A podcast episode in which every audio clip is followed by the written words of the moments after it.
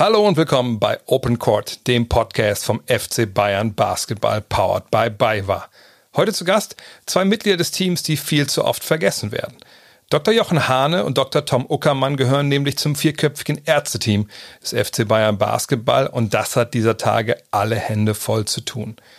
Wie ihre Arbeit hinter den Kulissen aussieht, wie ihre medizinische Sicht auf den vollgepackten Spielplan ist und wie die medizinische Abteilung des FC Bayern Basketball einst aus dem Kader selbst entstand, all das und noch viel, viel mehr erklärt die heutige Folge.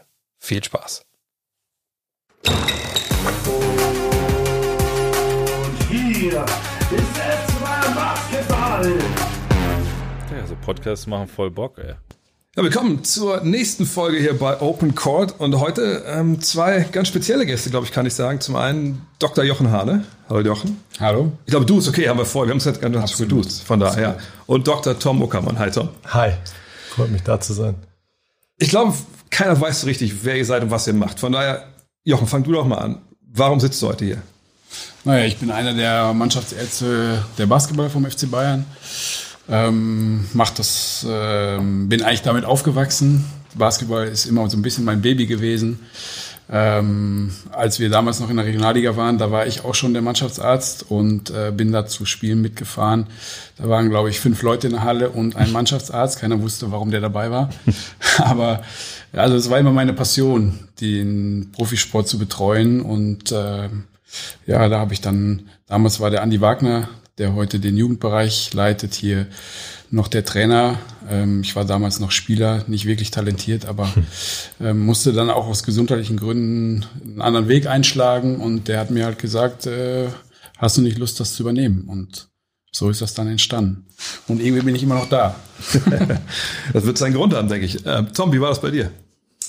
Ja, ich ähm, ich bin ja seit diesem Jahr neu in dem Team, darf äh, die Mannschaft sozusagen unterstützen hier, die Ärzte-Team unterstützen und äh, ähm, bin immer schon an der Thematik interessiert gewesen. Äh, habe selber Basketball gespielt, zwar nicht ganz so hochrangig wie ihr, aber spiele nach wie vor noch hobbymäßig und freue mich sozusagen jetzt die Jungs hier vom Spielfeldrand anfeuern zu dürfen und eben auch in der medizinischen Betreuung dabei sein zu dürfen. Ähm, für mich bin jetzt schon seit einige Zeit oder längere Zeit in der, in der Orthopädie und Sportverletzungsbetreuung sozusagen in der Klinik tätig und freue mich natürlich jetzt hier sozusagen das Thema, die Themen äh, live bei den Sportlern zu sehen, wo natürlich irgendwo die medizinischen Herausforderungen ein bisschen größer sind noch, als sie beim äh, Normalvolk sind oder bei älteren Leuten. Und so, so sieht's aus. Vielleicht kannst du direkt mal weitermachen. Du hast schon gesprochen, es ist ein Ärzteteam. Wer gehört alles dazu?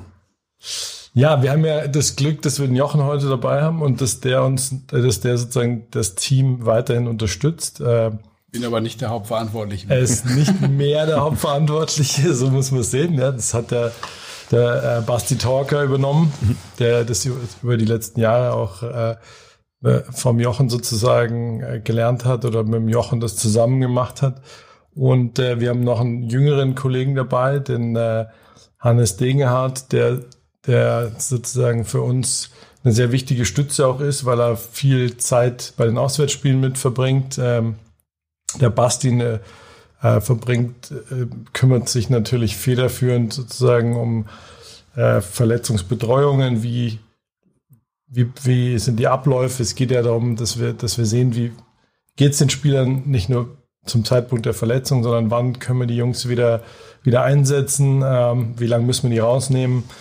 Genau, und ich bin irgendwo zwischendrin, fahre auch bei den Auswärtsspielen immer mal wieder mit oder versuche so viel wie ich kann mitzufahren neben meiner Tätigkeit äh, in der Klinik und versuche eben äh, das zu lernen, was der Basti und der Jochen, sag ich mal, über die letzten Jahre sich erarbeitet haben. Und ich muss sagen, ich glaube, von der Altersstruktur sind wir super gut aufgestellt und äh, haben sozusagen dann echt tolles Team. Mir macht es mega viel Spaß. Ich glaube, ein Punkt, der natürlich noch dazu kommt, diese Corona-Thematik, ähm, macht es dieses Jahr noch leichter für mich sozusagen viel Zeit äh, hier zu verbringen. Und ähm, ich freue mich auf jeden Fall dabei zu sein. Thema Ärzte, glaube ich, ist das eine, aber ähm, ich glaube, die, die mindestens genauso wichtigen, wenn nicht wichtigeren, äh, unsere Physiotherapeuten hm. und den Athletiktrainer, den ihr da hattet, gehören ja auch irgendwo zum medizinischen Team dazu oder sind Teil des medizinischen Teams. Ähm, genau, die dürfen wir auf gar keinen Fall heute vergessen. Ja, das ist schon mal wichtig. Wichtig, dass du das sagst, weil das wäre jetzt meine nächste Frage gewesen. Es ist ja dann nicht nur ihr als Ärzte, weil ich glaube, ihr könnt ja auch nicht jeden Tag jetzt bei der Mannschaft sein und, und jeden Spieler jeden Tag durchchecken. Das, das machen ja wahrscheinlich die Physiotherapeuten. Äh, der Markus Lindner, der Athletic Coach, ist ja einer, der auch sehr nah dran ist. Ist das vielleicht sogar das wichtigste, der wichtigste Aspekt von so einem ähm, Sportarztteam oder Teamarztteam, dass man wirklich zusammenspielt, so verschiedenen Ebenen? Absolut. Also ich glaube, dass äh, eine Teamfähigkeit schon das Entscheidende ist. Da sind wir, das ist wie bei den Athleten auch. Also man muss da schon sehr gut zusammenarbeiten. Wie der Tom schon gesagt hat, finde ich die Struktur, die wir gerade haben, äh, was das Ärztliche angeht, wirklich äh, super. Wir haben da zwei neue äh, Kollegen dazu bekommen ähm, und ich finde, die machen das äh, überragend. Äh, man muss ja auch in so einem Team sich bewegen können. Ähm, da geht es auch gar nicht immer nur um das Medizinische, sondern auch ähm, es geht ja nicht um uns Ärzte, sondern wir müssen unseren Job machen, aber wir sollten eigentlich versuchen, da so trotzdem so unauffällig wie möglich zu bleiben. Die Hauptarbeit am, während des Tages machen die, äh, die Physiotherapeuten und äh, unser Athletiktrainer. Da sind wir natürlich, finde ich, wirklich auch gut aufgestellt. Unsere beiden Physiotherapeuten machen das, finde ich, spitze. Ähm, die, ja, also das sind schon, das sind schon so die richtigen Arbeiter bei uns. wenn ich mir das überlege, äh, wenn wir im Hotel dabei sind, dann kommt, ist es oft so, dass wir natürlich mitgucken, wie läuft es, untersuchen den kurz und die Jungs stehen bis nachts um zwei an der Bank, um da wirklich den Jungs äh, alle Möglichkeiten zu geben, am nächsten Tag beschwerdearm oder beschwerdefrei spielen zu können. Und ich denke, dass die Kommunikation untereinander da gehört das medizinische Team mit den Physios, mit den Ärzten und dem Athletiktrainer, aber dann auch über die Schnittstelle Markus Lindner zu den Trainern sehr entscheidend ist. Ich kann mir auch vorstellen, dass ihr relativ spät ins Spiel kommt, oder? Also ich meine, Markus, der macht ja super viel mit den Athleten. Der macht ja auch so, so Fragebögen jeden Tag. Ne? Wie, wie, wie geht's dir? Dann hat man die Physios, genau wie du schon gesagt hast, die dann auch mit ihren Händen wahrscheinlich gucken, Absolut. Ne, was ist da los. Aber wann werdet ihr dann eingeschaltet? Wenn irgendwas im Argen liegt schon oder guckt ihr schon vorher drauf? Naja, wir versuchen gerade in diesen Zeiten, wo, wo durch die Corona-Pandemie einfach der, der Schedule so eng ist, dass wir, dass die Jungs alle drei Tage eigentlich spielen, versuchen wir natürlich auch im präventiven Bereich zu arbeiten. Das heißt, wir versuchen auch regelmäßig im Training vorbeizukommen und äh, wir schaffen es nicht immer, jeden Spieler zu untersuchen, aber wir kennen natürlich auch viele Spieler über viele Jahre mhm. und kennen die Schwachstellen und versuchen dann uns durch die Untersuchung, durch die klinische Untersuchung ein Bild zu machen.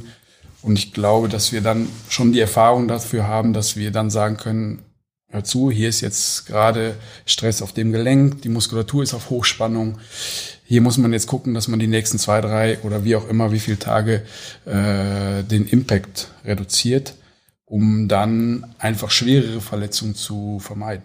Das ist ein spannendes Thema, äh, was Jochen gerade anspricht, Tom, weil es ist ja, viele denken immer auch Ärzte, da geht es darum, ist was kaputt, dann gehe ich da jetzt hin und dann macht ihr das wieder gut. Aber großes Thema ist ja gerade Verletzungsprävention, die Spieler eben gar nicht erst an den Punkt kommen zu lassen, wo sie nicht mehr eingesetzt werden können. Was habt ihr da für, für Möglichkeiten und Werkzeuge, um, um da solche ja, Baustellen überhaupt zu erkennen?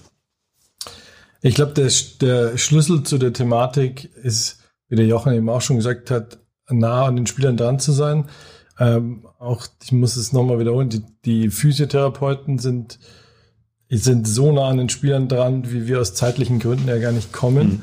Die, ähm, das Vertrauen der Spieler muss da sein. Das heißt, du musst von dem Spieler, der irgendwo auch eine gewisse äh, ein gewisses Vertrauen erstmal aufbauen muss, ähm, der muss dann entsprechend das auch kommunizieren, dass er Beschwerden hat. Das wird er natürlich, wenn er das Gefühl hat, okay, du behandelst ihn falsch oder du kommunizierst das dann in die falsche Richtung weiter, wird er es dir dann unter Umständen auch nicht eben so in der Form erzählen, dass du da profitieren kannst.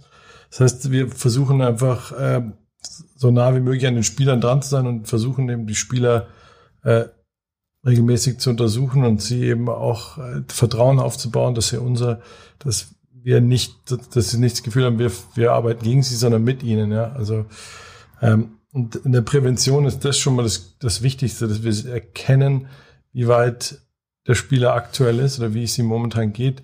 Das Thema Spannung, was vorher aufgebaut wurde in der Muskulatur, ich meine, die, die Jungs spielen so viel, trainieren so hart, dass, dass dann häufiger mal äh, auch mit der ganzen Reiserei dann äh, Beschwerden entstehen und da frühzeitig darauf reagieren ist halt kernentscheidend und die enge Kommunikation mit den Physiotherapeuten und auch der Jörn Priebel und der äh, Georg Kuber sind eben da mit uns ständig im Gespräch. Also wir haben eine sehr enge Kommunikation.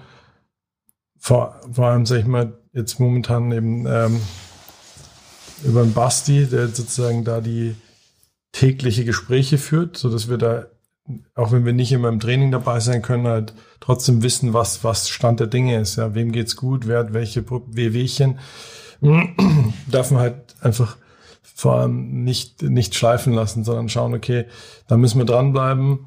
Und wenn, wenn länger Beschwerden bestehen, müssen wir da vielleicht mal eine Bildgebung machen. Äh, genau. Also alles, was, was man machen kann, präventionsmäßig, äh, ist, wird sozusagen, ähm, wird gemacht, ja.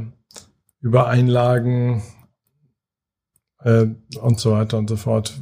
Manuell therapeutische Behandlungen, die, die vielleicht mal nötig sind. Genau. Es fiel schon öfter das Wort Vertrauen. Also, ja, absolut. Ja. Vertrauen ist natürlich ja. essentiell, aber ich denke, wir sollten auch die Tools, die wir wirklich genau, als Tools ja. haben, nicht vergessen. So, Belastungssteuerung ist natürlich echt ein Thema im Moment. Wir haben ja natürlich die Möglichkeit über das, über das Tracking, das äh, ist im Basketball erst in den letzten Jahren gekommen. Mhm. Im Fußball ist das viel mehr. Da wird jeder Spieler über äh, GPS-Daten und so weiter getrackt. Da kann man sehen, in Verbindung mit der, mit der Lauf, mit der Geschwindigkeit, die sie laufen, mit, äh, wir können sogar tracken, ist mehr die eine oder die, ist mehr die rechte oder die linke Extremität belastet, ähm, wie viel, wie viel laufen sie sozusagen im submaximalen Bereich, wie viel sind sie im maximalen Bereich. Und da kann man natürlich schon, ähm, haben wir schon Tools, wo wir auch individuell auf die Spiele eingehen können. Es gibt gewisses, äh, gewisse Prä Prävention durch äh, jetzt, das ist im Basketball schwieriger, aber im Fußball ist es so, dass viele Blutwerte äh, regelmäßig genommen werden. Und wenn man die über die Langzeit sieht, ähm, dann muss, ist der absolute Wert nicht entscheidend. Nur wenn sozusagen man einen Wert hat, der plötzlich ausreißt, muss man halt gucken und sagen, ist das, hat das eine Relevanz? Ist das ein Zeichen für mhm. uns? Müssen wir darauf reagieren? Oder ist das ein Befund, der uns jetzt nicht wirklich interessiert? Aber das, du sprichst einen Punkt an, den ich auf meiner Liste hatte. Das sind ja eine Unmenge an Daten. Also ich, wahrscheinlich, ich glaube, Kinexon ist das System, mit dem wir genau, arbeiten. Genau, das ja. ist das System, mit dem wir arbeiten. Und dann ist es natürlich auch so, wir haben ja mit äh, SAP die Unterstützung, mhm. dass wir alle Daten auch dokumentieren, so dass jeder Zugriff hat auf die entsprechenden Daten, je nach Abteilung. Und das ist natürlich auch ein Punkt, ähm, dass wir ähm, dass wir, da ist der Jörn wieder hauptverantwortlich für, wirklich jede kleinste Verletzung dokumentieren. Und das hört sich jetzt so an, was bringt dir das? Klar, dann habe ich das jetzt mal an dem einen Tag auf dem Zettel. Wenn ich das aber sozusagen über sechs Monate sehe, dann mhm. kann ich sehen, oh, der hat mehr Anfälligkeiten im Bereich der Hamstringmuskulatur, der hat eine Problematik immer mit dem, ja, Gelenke sind natürlich relativ klar, da weiß man, dass da ein Problem ist, aber gerade was muskuläre Beschwerden und so angeht, ist es natürlich so, dass so der, Lang der, der Langzeitüberblick uns eine Information dazu gibt, äh, was sind die Hauptschwachpunkte. Und dann fängt's wieder, fangen wir wieder mit der Kommunikation an. Dann muss der Arzt oder vor allem der Physiotherapeut und zusammen mit dem Arzt, mit dem Athletiktrainer, mit den Trainern sprechen, welche Möglichkeiten haben wir da, Schwachstellen auszumerzen, um dann Verletzungen in der Zukunft zu, sagen wir mal, zu minimieren. Wir werden sie nie auf Null reduzieren können. Dafür sind die Belastungen einfach zu hoch. Ich finde das ein super spannendes Thema, weil du hast angesprochen, dieses Tracking gibt es ja schon ein bisschen länger, aber auch jetzt schon nicht ewig. Es gibt ja keine 20 Jahre jetzt äh, Kinexon Chips oder Catapult, wie es alles heißt. Und ich kann mir vorstellen, dass dieser Wust an Daten, der kommt, dass man den ja erstmal lernen muss zu interpretieren. Also äh, habt ihr da eigene Learnings? Gibt es da Studien zu? Wie, wie geht Absolut. Absolut. Das also das muss man lernen, aber das ist natürlich eher ein Thema, was dann äh, Markus Lindner hm. für uns übernimmt. Äh, das sind so viele Daten und das geht dann sozusagen durch den Filter und am Ende des Tages haben wir dann, wenn wir sie brauchen, würden wir die Daten bekommen, um zu sehen, da ist das und das Problem. Ähm, das ist äh, sozusagen mehr die Aufgabe der Athletiktrainer, die Daten, die ja massig sind, die da entstehen, einfach dann auch ähm, gescheit zusammenzubringen und dann auch zu nutzen. Weil Daten an sich in der Masse bringen haben ja gar nichts. Ja, genau. Ja? Ist, aber helfen die Daten euch, Tom, äh, dann auch vielleicht wieder mit den Athleten zu sprechen? Weil ich kann mir vorstellen, klar, Athlet will immer spielen, glaube ich. Ne? Also wenn man selber auch Sport gemacht hat, wird dir nicht anders geben in deiner Freizeittruppe. Du wirst ja immer spielen wollen. Ähm, aber wenn ihr dann hingeht und sagt, pass auf, ne, du fühlst dich vielleicht halbwegs fit, denkst vielleicht bist du ein bisschen müde, aber es wäre gut, wenn du heute vielleicht aussetzt oder was ich, wenn man die Belastung jetzt mal runterfahren. Helfen dir solche Daten dann, äh, das dem Spiel zu vermitteln oder geht das dann schon doch mehr über dieses persönliche Vertrauen nach dem Motto, ah, der hat mir ja schon mal geholfen, als da weh getan hat, wenn der das sagt, dann, dann mache ich das jetzt mal.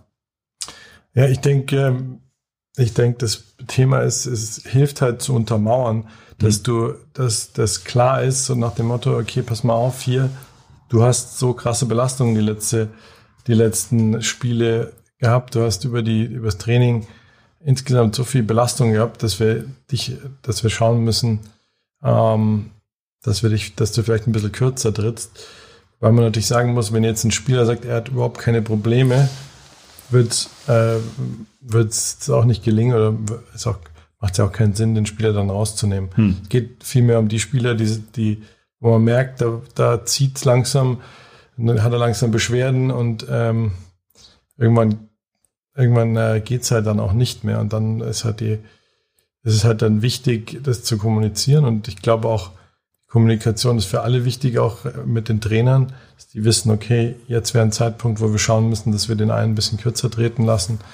Ähm, dann funktioniert das Ganze auch. Und da sind, glaube ich, diese Daten schon, schon nicht unwichtig. Wie ist das bei den Coaches, Jochen? Die muss man ja auch stellenweise überzeugen. Wahrscheinlich noch mehr als die Spieler, wenn man sagt, Absolut. pass auf, der Spieler. Absolut. Aber das ist sehr individuell von Coach zu Coach. Ja. Ähm, ich kann sagen, dass die, also in den letzten Jahren mit den Trainern, die wir beim Basketball hatten, war das immer wirklich hervorragend. Mhm. Man konnte, da wurde wirklich auf, das hört sich komisch an, aber da wurde auf uns gehört. Ähm, es gibt natürlich Situationen, habe ich auch schon erlebt, wo der, wo der Coach dich über deine Entscheidung hinwegsetzt. Es gibt halt, ähm, es gibt halt Spiele, die einen ganz besonderen Wert haben und wo man dann auch ein höheres Risiko eingehen kann. Und das sage ich, kann ich als Sportler absolut verstehen und da gehe ich dann auch mit. Trotzdem muss ich primär die medizinische Empfehlung geben. Und ähm, klar juckt das auch bei uns. Wir wollen auch, dass die Mannschaft jedes Spiel gewinnt und äh, deswegen muss man trotzdem sich dann darauf besinnen, was ist jetzt die medizinisch am besten zu vertretende Empfehlung. Hm. Ähm, dass es dann mal Situationen gab, wo sich Spieler oder Trainer dann darüber hinweggesetzt haben, weil es war halt Pokal, Halbfinale oder was auch immer, dann ähm, kann ich damit gut leben. Ich bin auch froh, wenn dann da nichts passiert, aber es ist halt auch schon mal vorgekommen, dass dann genau das eingetreten ist. Aber da muss man sagen, wenn man die Kommunikation gut gemacht hat, dann können halt auch alle damit leben. Ja, wenn jedem das Risiko bewusst ist, genau, natürlich. Ja. Da muss man halt klar kommunizieren. Aber die, da muss ich sagen, die, die Kommunikation zwischen den Trainern, die ich hier beim Basketball kennengelernt habe, das war wirklich immer, immer, immer hervorragend und äh, da ist uns extrem viel Respekt entgegengebracht worden. Und ähm, ja, auch jetzt mit Andrea und ähm, wir haben ja auch, sagen wir mal, jüngere Kollegen dabei und da wird aber dann nicht groß oder es wird vielleicht diskutiert. Wollte sagen, ich kann mir ja. vorstellen, dass gar nicht diskutiert wird. Ja, ja, das wird vielleicht diskutiert. Trotzdem wird die Aussage sehr respektiert und sagen wir mal in allermeisten Fällen auch so entschieden. Ja, vor allem, ich, ich finde das spannend. Ich habe jetzt mit schon ein paar Jungs gesprochen, ob es jetzt mit Paul war, Zipser, Maxi Kleber, auch Robin Mace letztens, der, und alle sagen irgendwie, auch wirklich ohne, dass man großartig sie, sie, sie da in die Richtung tritt. Also, das Allerwichtigste beim FC Bayern, das, das was raussteht, ist so das familiäre ist das erste, was sie sagen, und dann sagen sie, und die medizinische Abteilung. Und einer von denen, sagt sie, hat gesagt, ich wusste gar nicht, was medizinische Abteilungen leisten können, bevor ich hergekommen war, weil er meinte, bei allen anderen Vereinen war das ein bisschen, machen wir Eis drauf und dann, wenn du keine Schmerzen hast, kannst du wieder spielen. Also vielleicht war Thomas noch nicht so lange dabei, aber trotzdem, du bist jetzt neu, du kannst vielleicht das noch besser beurteilen. Was macht denn äh, diese Arbeit von euch aus? Was macht ihr anders? So kannst du das irgendwie wie umreißen? Warum sagen die Spieler das? Also für mich ist es, ist es tatsächlich auch so. Ich sehe, dass, dass, dass hier einfach sich extrem viel Mühe gegeben wird, dass die Probleme ernst genommen werden, dass die Leute alle Vollgas geben, dass die Kommunikation perfekt klappt.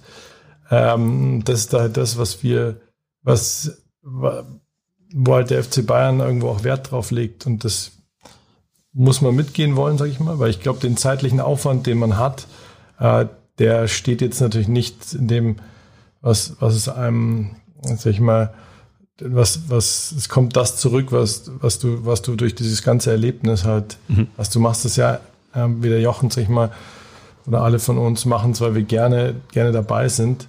Ähm,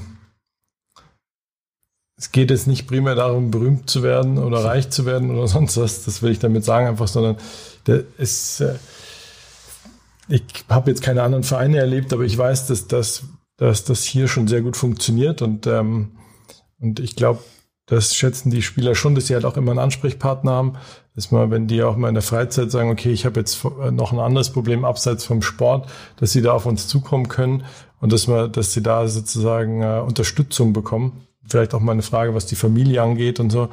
Ähm, das ist was, wo man, wenn man nah an den Spielern dran ist, kommen die mit solchen Fragen, ähm, stellen einem die Fragen und fühlen sich dann natürlich auch gut aufgehoben, sag ich mal, wenn, wenn man da entsprechend Motivation zeigt, die man natürlich bringen muss. Das ist das, was, ja, was kommen muss und es macht aber auch Spaß, sag ich mal. Ja. Jetzt warst du von Anfang dabei, du hast es ja quasi aufgebaut und wenn ich das so höre, denke ich vielleicht so, okay, vielleicht warst du auch zum Anfang eher so, oder vielleicht seid ihr auch immer noch mehr so Assistant Coaches halt mit, mit einem Abschluss in Medizin, die sich halt so die, die genau schon die Probleme anhören, aber eben auch helfen können, wenn mal irgendwas äh, im Argen liegt. Trifft das ganz gut, die Charakterisierung? Mm, aber äh, ob ich jetzt ein äh, Assistant Coach wäre, glaube ich, glaub glaub ich jetzt nicht. Aber du hast selber gespielt im Sinne von, ja, weißt du, das, aber das, dafür bin, bin ich immer ganz klar der Meinung äh, ja. und das ist auch so, wenn ich ich erlebe ja auch ähm, also ich erlebe schon auch mal, dass in so einem Stuff, das ist jetzt auch gar nicht bei Bayern oder so, sondern dass dann auf einmal Stuff anfängt über Fußball, über Basketball und so weiter, sich Meinungen zu bilden. Hm. Und dann auch da klar so ein bisschen so, das würde ich so machen und so weiter. Da sage ich immer, äh, Leute, wir, wir sind halt, wir sind jetzt in unserem Fall, wir sind die Ärzte. Ja. Ähm, das würde ich mir nie anmaßen, da. Aber du musst es so klarstellen. Ich meinte Assistant Coach in der Motto, weißt du, das ist der, glaube, der das Ohr der Mannschaft hat. Genau, ja, so ja, in der Richtung. Auch, ja. Ähm, und da hängt ja auch äh, da, ein Spieler, der jetzt aus dem Ausland kommt, der kommt ja seltenst allein. Der hat hm. seine Frau dabei, der hat seine Kinder, die man denkt immer, diese Jungs, ähm, die sind oft gefeiert, aber die fühlen sich auch mal allein. Ja, und die haben auch ihre Sorgen und die sind auch zu Hause und denken, wie mache ich jetzt das und wie mache ich jetzt das. Und die freuen sich, wenn sie mit einem sprechen können, der ihnen eine ehrliche Antwort gibt oder auch mal da bei Alltagsdingen unter die Arme greift. Wie war das äh, über die Jahre, du hast schon gesprochen, du hast, du hast angefangen, ja, du sagst quasi direkt nach deiner ähm, spielerischen Karriere äh, und hast dann auch sehr viel Vertrauen. Wir haben es oft hast du mir kurz mal erzählt, aber wenn du noch mal kurz den Zuhörern auch erzählen könntest, wie es bei dir damals angefangen überhaupt diese medizinische Abteilung hier beim FC Bayern Basketball angefangen hat. Naja, es war immer so, dass die ähm, Basketball in München hatte ja leider nicht immer diesen Stellenwert. Und als ich dann noch gespielt habe, das war äh, also erstens war ich, also was mich angeht, wirklich da nicht der, nicht der hochbegabteste, aber vom Herzen her war das der größte Teil meines Lebens zu dem Teil, zu dem Zeitpunkt und ich habe es geliebt. Ähm, aber die medizinische Abteilung war halt so, so wie wir halt auch äh, eigentlich auch so wie wir zu den Spielen teilweise gereist sind. Wir sind nicht immer mit dem großen Bus gefahren, teilweise ähm, sind wir auch mit kleinen Vans alle hin und so wie das halt in den normalen äh, sagen wir mal, auch höherklassigen, Anführungsstrichen, Randsportarten so ist. Ja, das ist halt nicht immer alles vorhanden. Und ich finde das irgendwie auch schön, wenn nicht immer alles vorhanden ja. ist, weil man Dinge dann auch echt extrem schätzen kann. Ähm, als ich, äh, als ich angefangen habe, Medizin zu studieren, hat mich das wollte ich immer diesen Bereich. Das war immer mhm. das, was mich total fasziniert hat. Ich habe selber immer Problemchen und so weiter gehabt und habe mich, es gab schon welche, die sich gut um mich gekümmert haben, aber es war auch immer so ein bisschen so, ähm, ja, das war schon was Besonderes, wenn man sich ums Medizinische kümmern konnte, aber auch sozusagen gleichzeitig für, für die Person da sein konnte. Und diese Erlebnisse, die man im Sport hat, sind halt, das ist halt äh, Wahnsinn. Ja, das ist jeder, der mal der mal angefangen hat, Sport zu machen, wenn man am Fernsehen, was weiß ich, irgendein Basketballspiel sieht, wo einer den Buzzerbeater, äh, wo das Spiel eigentlich schon weg war, äh, reinwirft, da hat man eine Gänsehaut. Wenn man dann noch vor Ort ist und, sagen wir mal, kleiner Teil dieses Teams ist, ist das halt schon, das ist das, was Tom sagen wollte, das ist sozusagen das, was einen dann äh, belohnt dafür. Hm. Ähm, damals war die, gab es eigentlich keine richtige Betreuung. Es gab einige Münchner Kollegen, die uns immer unter die Arme gegriffen haben. Aber da war natürlich keiner beim Spiel, da war keiner im Training und so weiter. Und es war immer meine, oder es war immer irgendwie auch meine Passion, das so zu machen, wie ich mir das gewünscht hätte als Spieler. Und ähm, mir hat es einfach immer Spaß gemacht. Also ich habe damals ähm, die Basketballer zu Pro, die waren, wir waren glaube ich nie Pro B, gell? wir sind ja glaube ich Regionalliga und dann direkt Pro A mit dieser. Ich denke schon, genau. ja, ich Genau. glaube auch, ja. ja. Damals war ich in Mono Assistenzarzt und äh, habe dann die Pro A Jungs äh, mitbetreut. Damals war aber noch gar nicht klar, in welche Richtung das geht. Ähm, und bin halt morgens um sieben in die Klinik gefahren, bin um sechs äh, raus und bin dann nach München, habe die Jungs angeschaut und wieder zurückgefahren. War uns um elf oder zwölf zu Hause. Und ähm, wahrscheinlich haben die meisten gedacht, was hat der Typ eigentlich, äh, hat er irgendwie einen Dachschaden oder so. Aber es war für mich gar nicht anstrengend, Ja. weil es mir einfach so viel Spaß gemacht hat und ich habe so viele Menschen treffen können, die mir viel gegeben haben. Und äh, ja, ich bin dieser Abteilung Basketball unglaublich dankbar. Ähm, aber jetzt rede ich über mich, aber ich bin der extrem dankbar für all das, was daraus entstanden ist. Wenn man mich damals nicht so unterstü- unterstützt hätte, hätte ich viele andere Dinge nicht machen können. Du hast auch von mir erzählt, dass Dirk Baumann so ähm, eine ganz wichtige Person da war für dich. Ja, Dirk war äh, eine sehr wichtige Person damals für mich. Ähm, ich war damals, als er da war, war ich äh, Assistenzarzt. Also ich hatte noch nicht mal einen Facharzt. Aber ich glaube, er hat gesehen, dass ich da echt richtig Bock drauf habe und dass ich zumindest was den, äh, was den Willen und was die Motivation angeht, schon, da war ich wahrscheinlich top, aber das Wissen und so weiter, da fehlte wahrscheinlich noch ein bisschen was und habe halt auch immer Kollegen im Umfeld gehabt, die mich, äh, die mich da unterstützt haben. Äh, später ist ja auch dann äh, kam ja auch der Kontakt zu Müller-Wohlfahrt, der uns natürlich auch sehr geprägt hat und der uns ja viele Dinge auch beigebracht hat. Ähm, und Dirk war halt jemand, der, ähm, der hat das, glaube ich, sehr geschätzt, wenn jemand Vollgas gegeben hat und hat mich da auch äh, sehr unterstützt. Aber da gibt's natürlich auch viele andere in diesem Verein, die mich da sehr unterstützt haben. Aber da hat der Jochen gerade was Wichtiges angesprochen, Tom. Ich glaube, also nicht jeder Orthopäde, der irgendwie sportmedizinisch bewandert ist, kann ja Mannschaftsarzt werden. Ich glaube, man braucht ja auch bestimmte Erfahrungswerte. Man muss ja Sachen schon mal gemacht haben, um wirklich dann auch, auch helfen zu können auf, auf dem Level. Oder, oder überinterpretiere ich das jetzt? Kann das mehr oder weniger jeder machen, der in der Richtung aktiv war?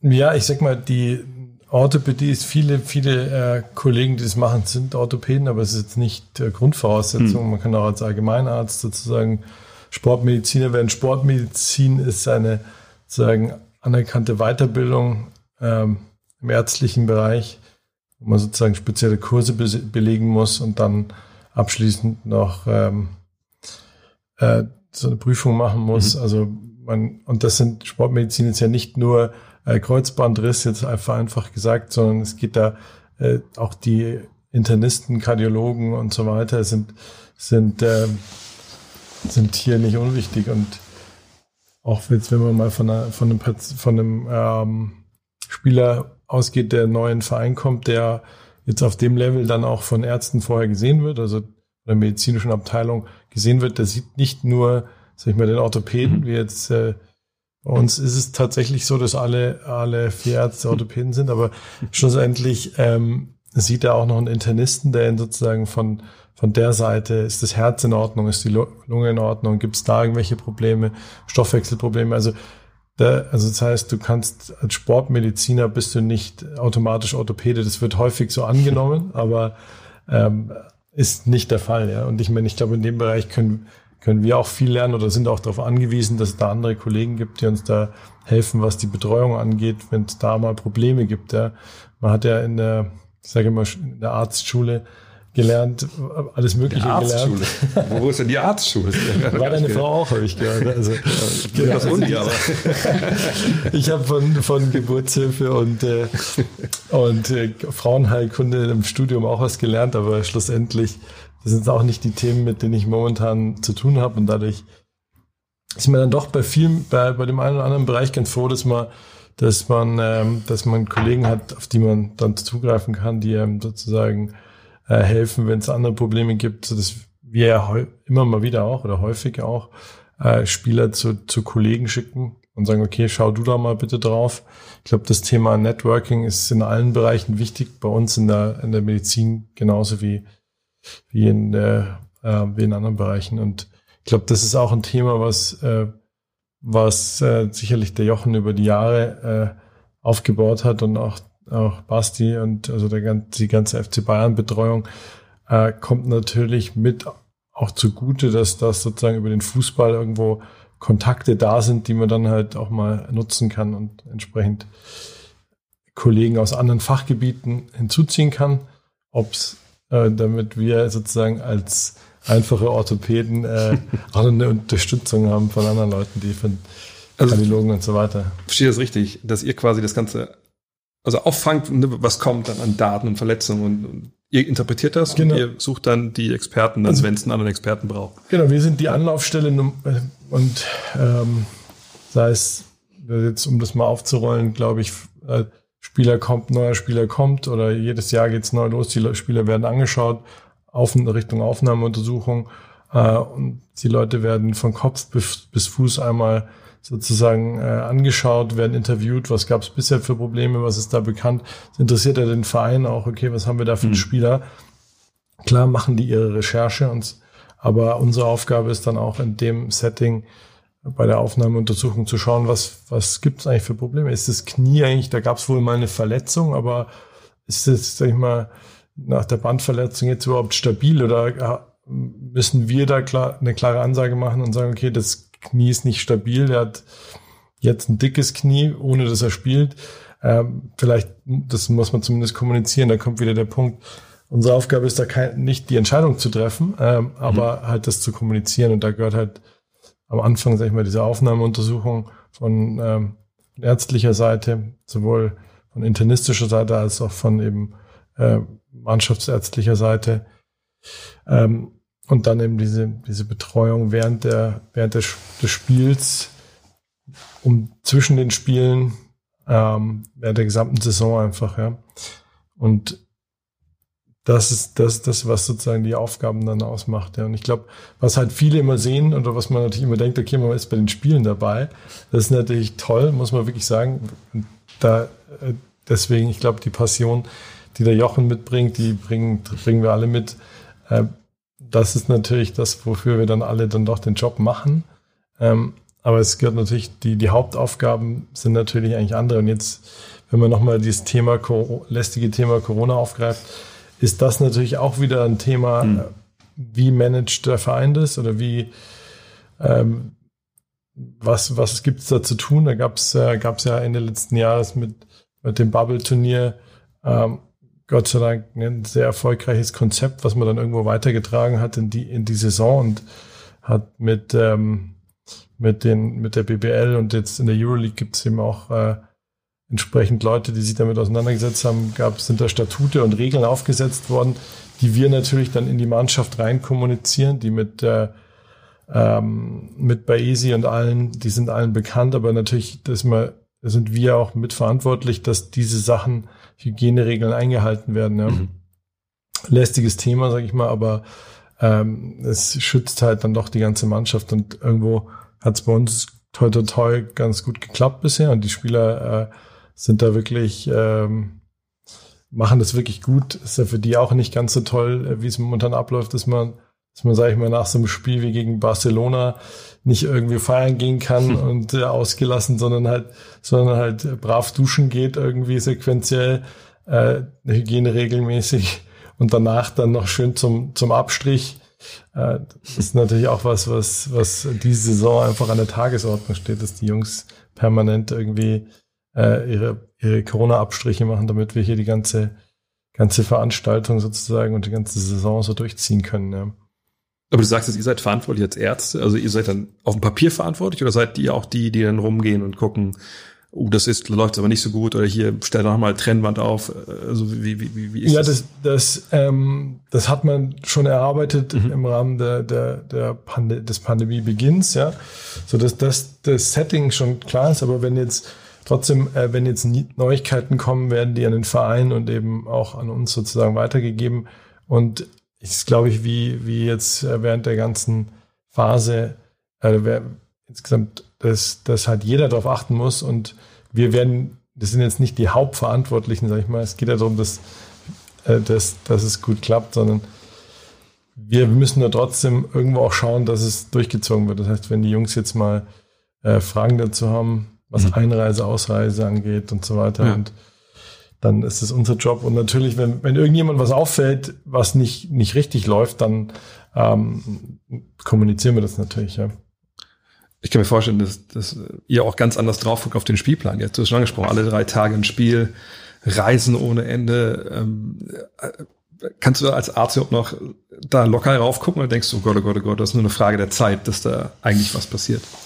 Naja, das ist schon wahrscheinlich eine Frage der Zeit, dass irgendwann ja. was passiert. Und ähm, es ist interessant, nach diesen Saisons mal zu gucken, wie sind die Verletzungen, wie sind die abhängig von der Spieltaktung.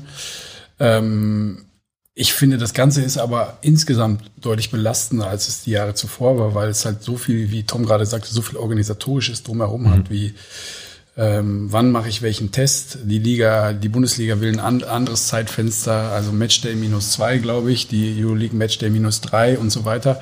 Ähm, äh, hängt dann wieder vom Auswärtsspiel und so weiter ab. Das ist ein unglaublicher äh, organisatorischer Aufwand und da muss man einfach sagen, da sind wirklich auch äh, im Speziellen, ich hoffe, ich nenne da jetzt die richtigen, weil ich nicht mehr vor Ort bin, aber so der Jörn, unser Physio und auch die Lena Roggenhofer und so, die sind ja, halt echt Leute, die das äh, unglaublich äh, ruhig und extrem zuverlässig auch organisieren. Weil, wenn man ehrlich ist, die organisieren was, was alle nervt. Ja. ja die, die müssen das aber machen, aber ja. es jeder, keiner hat Bock drauf und trotzdem müssen sie es organisieren. Und wenn sie es nicht organisieren würden, würde es gar nicht stattfinden wird der Rest gar nicht stattfinden. Hm. Und ich hoffe, ich habe da, da gibt es auch noch zig andere Leute im Umfeld, aber diese Leute vergisst man da einfach und das ist einfach nicht mehr so ein Stück Freiheit, ist einfach verloren gegangen. Aber das ist ja auch okay. Ja, die Situation ist gerade eine andere und wir müssen so verantwortungsvoll wie möglich damit umgehen. Wenn wir ähm, mit Kollegen sprechen, wie die auf Intensivstationen arbeiten, dann glaube ich, sieht man da schon einige sehr dramatische Szenarien die durch Covid-19 verursacht sind. Und äh, deswegen glaube ich auch, dass wir da alle jetzt so streng wie möglich diesen Regeln folgen sollten, damit wir alle so schnell wie möglich da wieder ein bisschen mehr Freiheit erlangen.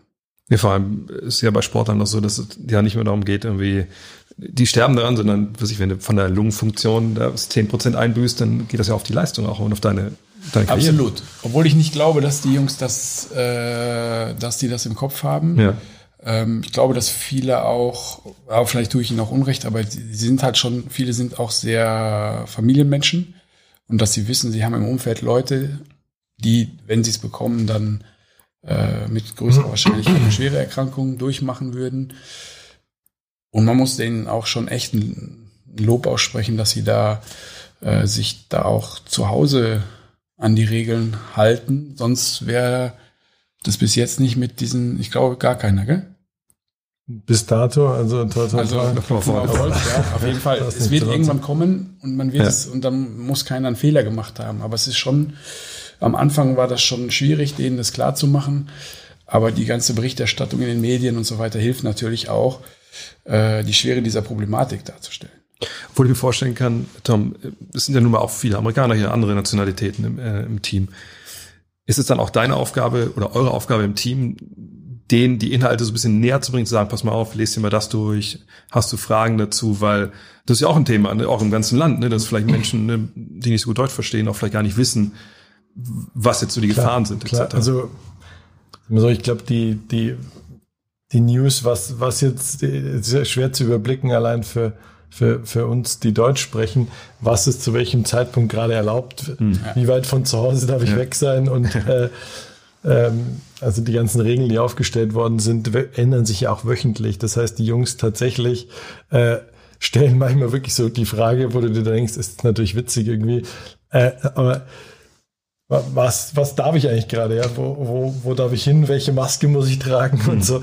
Und das, das spricht sich natürlich dann unter denen rum. Und da sind natürlich die Jungs, äh, wie unsere Physios, die täglich da sind, ähm, gefragt. Aber wenn jetzt Themen wie jetzt, äh, mein, wie jetzt, wenn irgendwelche Angehörigen mal anreisen müssten, äh, also die Familie zurück aus dem Ausland anreist, wie ist es dann zu handeln? Wie muss man dann die Quarantäne einhalten?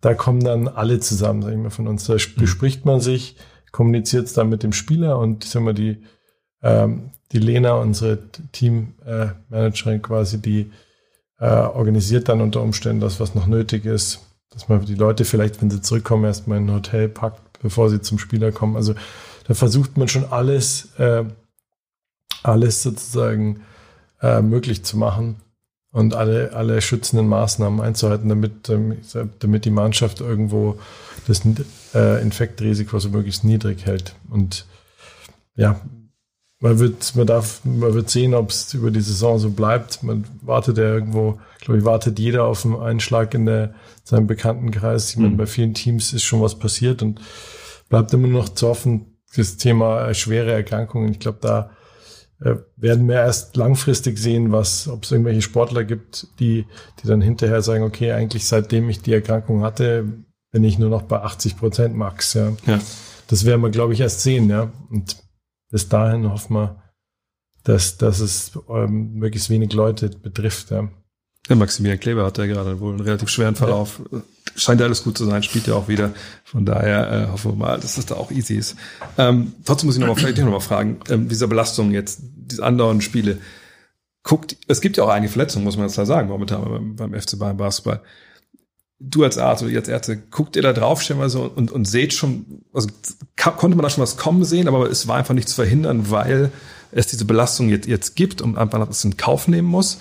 Wie, wie, wie kann man die Situation irgendwie jetzt da Ich glaube, das ist tatsächlich so, wie der Jochen hat der so das mal geschildert, dass man, dass man halt sagt, okay, bei dem und dem Spieler ist, hat Beschwerden, äh, und viele Spitzensportler äh, spielen ja mit Beschwerden und wenn irgendwer, wenn man ein ganz wichtiges Spiel ansteht, wollen sowohl der Coach als auch der Spieler das Spiel bestreiten und dann ist, ist man sich, glaube ich, dessen klar, dessen bewusst, dass da auch mal was passieren kann. Ja, insofern ähm, nur wir versuchen das natürlich entsprechend dann auch so darzustellen, dass die Gefahr besteht und nicht, dass man sagt, okay, der ist topfit, auf geht's.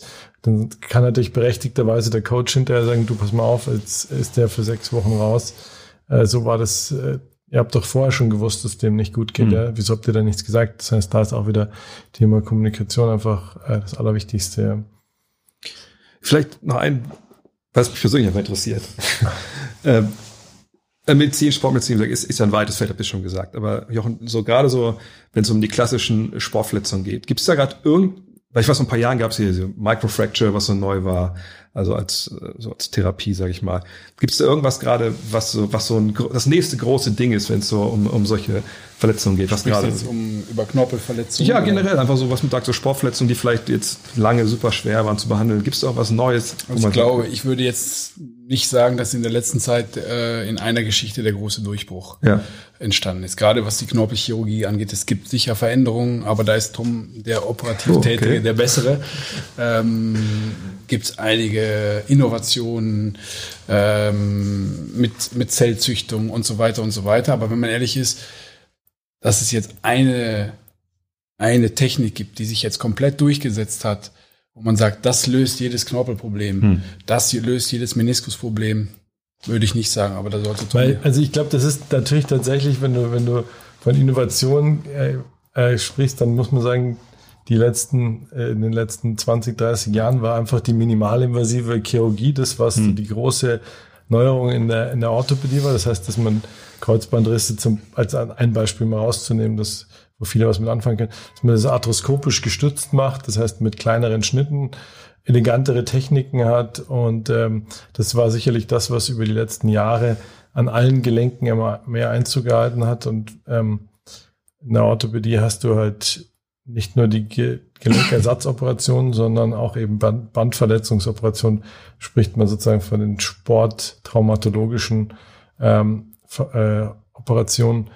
Das ist das, was, was da, da gab es wirklich maßgebliche äh, Fortschritte über die letzten Jahre und jetzt, wovon man sich besonders viel erhofft, die nächste Zeit, das sind halt diese Auto, Autobiologics, ähm, wo es quasi darum geht, das Thema Knorpel habt ihr angesprochen, Mikrofrakturierung und so weiter, und dass man halt Zell, Zellkulturen züchtet oder irgendwo quasi in dem Bereich durch Stammzellbehandlungen ähm, versucht, Knorpelregeneration anzuregen oder Regenerate zu produzieren, die sozusagen dann langfristig eine, eine Arthrose verhindern. Weil das ist natürlich das, was, was vielen Sportlern blüht, die, die ihr Knie, Sprunggelenke und so weiter schwer überlasten, dass halt die mit Knorpel, Meniskusschäden, Bandschädigungen einfach frühzeitig eine Arthrose bekommen und äh, wenn wir jetzt hier vielleicht in 10, 20 Jahren oder in 10 Jahren, 20 Jahren da sitzen, dann ist das plötzlich der Standard, so nach dem Motto, okay, äh,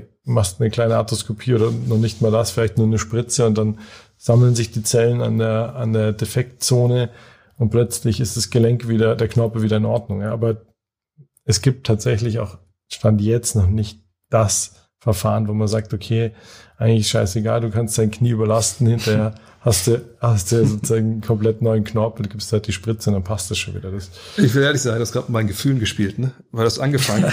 hey, da gibt's das Neue, dachte schon, Alter, jetzt kommt das Comeback es und dann gibt, sagst du fünf Minuten später. Es, es gibt natürlich. Das dauert noch 20 Jahre. Nein, nein, ich glaube, also das ist, das ist halt das, was jetzt so die nächsten Jahr, ja. die Jahre aktuell passiert. Man darf jetzt nicht falsch verstehen. Er hat ja das Thema Knorpelzelltransplantation schon angesprochen.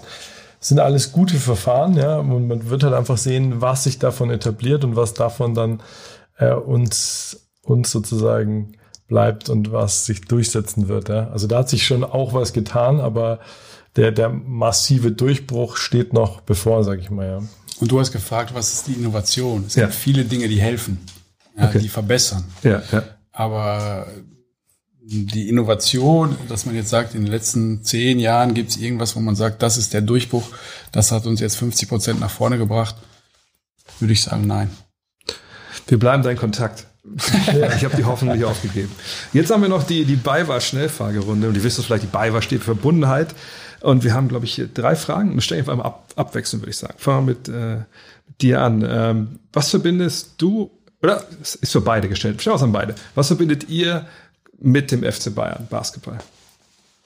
Ja, ich habe das eben schon mal gesagt. Das ist äh, für mich ist das das ist ein bisschen Familie. Ich bin hier äh, bin hier als Spieler gekommen, habe dann von vielen Menschen, bin hier von unglaublich vielen Menschen unterstützt worden, die mich dann, äh, was dann wieder meinen beruflichen Weg sehr geprägt hat, aber auch meinen menschlichen Weg.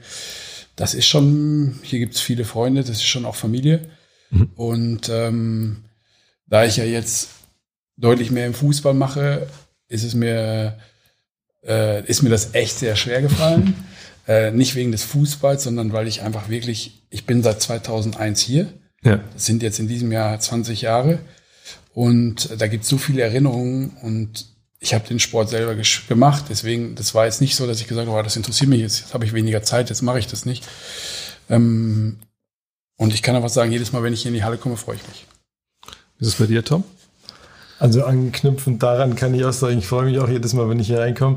äh, ich bin ursprünglich aus München, das heißt, äh, das verbindet mich zwar äh, nur indirekt mit dem FC Bayern. Ich war, äh, muss ich jetzt hier mal mich outen, nicht der Hardcore FC Bayern-Fan, eben weil FC Bayern Fußball bedeutet eigentlich primär mal oder bedeutet hat.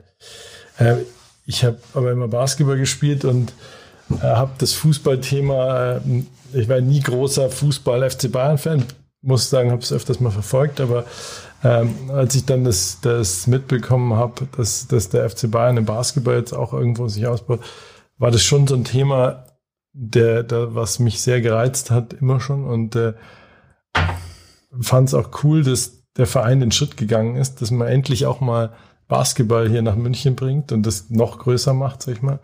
Ähm, und insofern ist es für mich schön sozusagen, dass alle meine FC Bayern Fans, Freunde jetzt plötzlich sagen, okay, jetzt bist du beim FC Bayern. Ja.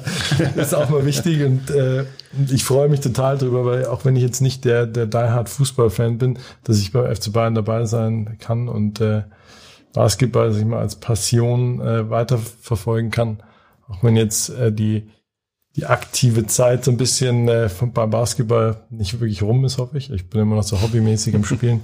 Aber jetzt momentan ist es gerade besonders schlimm, weil eben die, die, sag ich mal, Hobbyhallen natürlich geschlossen ja, ja. sind. Und dadurch ähm, es ist es schon besonders cool, jetzt dabei sein zu können, hier äh, das miterleben zu können. Ich glaube, Halle ist ja frei, kannst du gleich. Ja. da hast du Ball, jetzt gleich bisschen werfen gehen. Jetzt weiß ich, ob die nächsten beiden Fragen für euch beide sind, weil es geht um Fußball und Basketball. Ich fange mal mit dir an, Jochen. Über welches Wehwehchen klagen sowohl die Basketballer als auch die Fußballer am häufigsten? Sowohl beide oder also hier steht sowohl, ja. Ich würde das trennen, weil das sind zwei Ja. ganz an- unterschiedliche Belastungen oder sind zwei unterschiedliche Sportarten. Ähm, die Muskelverletzung ist beim Fußballer wesentlich häufiger als beim Basketballer, was äh, meiner Meinung nach daran liegt, dass einfach die, die Laufstrecke an sich eine viel längere ist. Ja, die laufen ja auch mal im Sprint 50, 60 Meter und irgendwann ist der Muskel halt ermüdet. Ja. Ähm, kommt im Basketball auch vor, ist aber seltener, während beim Basketball natürlich die Sprunggelenksverletzungen schon die sind, die deutlich häufiger auftreten. So, du bist ja wahrscheinlich Fußball raus, oder? Das falsch interpretiert.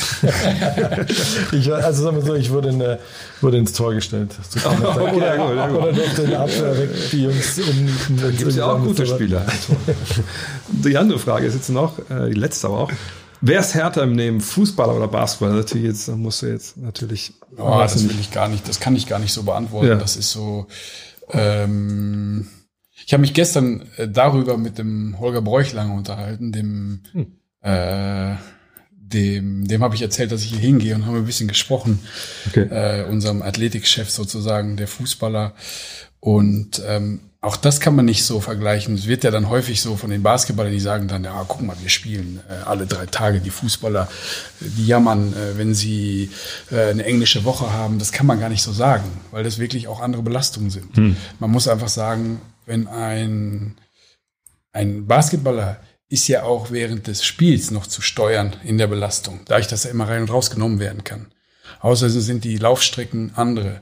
Ein Fußballer ist im Spiel laufen die 13, 14 Kilometer und ähm, wir haben da lange gestern drüber diskutiert und ich bin auch fest der Meinung, dass das, ähm, dass man das gar nicht so vergleichen kann. Und das ist auch so ein bisschen so, da würde dann im, im Bereich Phrasendreschen wahrscheinlich sich bewegen, weil man das nicht, das sollte man nicht vergleichen. Das sind zwei so unterschiedliche Belastungen. Ich glaube, dass jeder, der, sei es ein Fußballspieler, ein Tennisspieler, ein Basketballspieler, der auf so einem, so einem Niveau äh, unterwegs ist, also die meisten davon können schon sich sehr gut schinden und haben auch viel gemacht dafür, dass sie dort sind. Es sind unterschiedliche Belastungen, die man da nicht vergleichen sollte. Wo ich schon eine Sache sagen muss, wenn es um Phrasendreschen geht, sind die Fußballer immer schnell dabei. Ja, ja, Basketball, das körperlose Spiel. Ja, und da okay. müssen wir ganz ehrlich sagen, da ist Basketball ganz härter als Fußball. Finde ich, mit so was man Ellenbogen kriegt. Absolut, das ist auch das, das kriege ich ja dann auch manchmal zu hören. Ja, die wissen ja auch, wo ich herkomme und klar, das, da wird dann auch mal rumgefrotzelt und so und das kommt dann auch. Aber ich habe jetzt einfach das andere Beispiel gebracht. Ja, klar. Das ist ja, äh, das geht ja von beiden Seiten. Ja, die Fußballer sagen dann, ja, das ist ja ein kontaktloser Sport. Dann sage ich immer, ja, dann guck dir doch mal die NBA an und die haben alle nur so einen Oberkörper, weil es kont kontaktlos ist. Gell? Also äh, das hat sich ja auch geändert. Aber man soll es einfach, also im Spaß macht's, das macht jedem Freude, sich da gegenseitig den Ball zuzuspielen. Aber wenn man jetzt eine ehrliche Antwort haben will, sollte man das nicht vergleichen. Und deswegen sind wir hier wegen ehrlichen Antworten, auch bei der BayWa Sch- Schnellfragerunde. Mensch, das hat mir echt super viel Spaß gemacht. Irgendwann mal in bessere Zeiten, dann trinken wir mal ein Bierchen und dann reden wir mal wirklich über mein Knie und schauen, ob da noch was geht. Vielen Dank, Mensch. War echt cool. Danke. Vielen Dank, war toll. Hat echt Spaß gemacht. Danke dir. Wenn euch die heutige Episode mit Dr. Jochen Hahn und Dr. Tom Uckermann gefallen hat, dann abonniert uns gern bei Apple Podcasts, Spotify, Google Podcasts, Deezer oder überall sonst, wo es Podcasts gibt. Ach, und wir freuen uns besonders über Feedback und Anregungen. Schreibt uns gern, wen ihr in Zukunft bei Open Court hören wollt. Bis zur nächsten Folge. Ciao.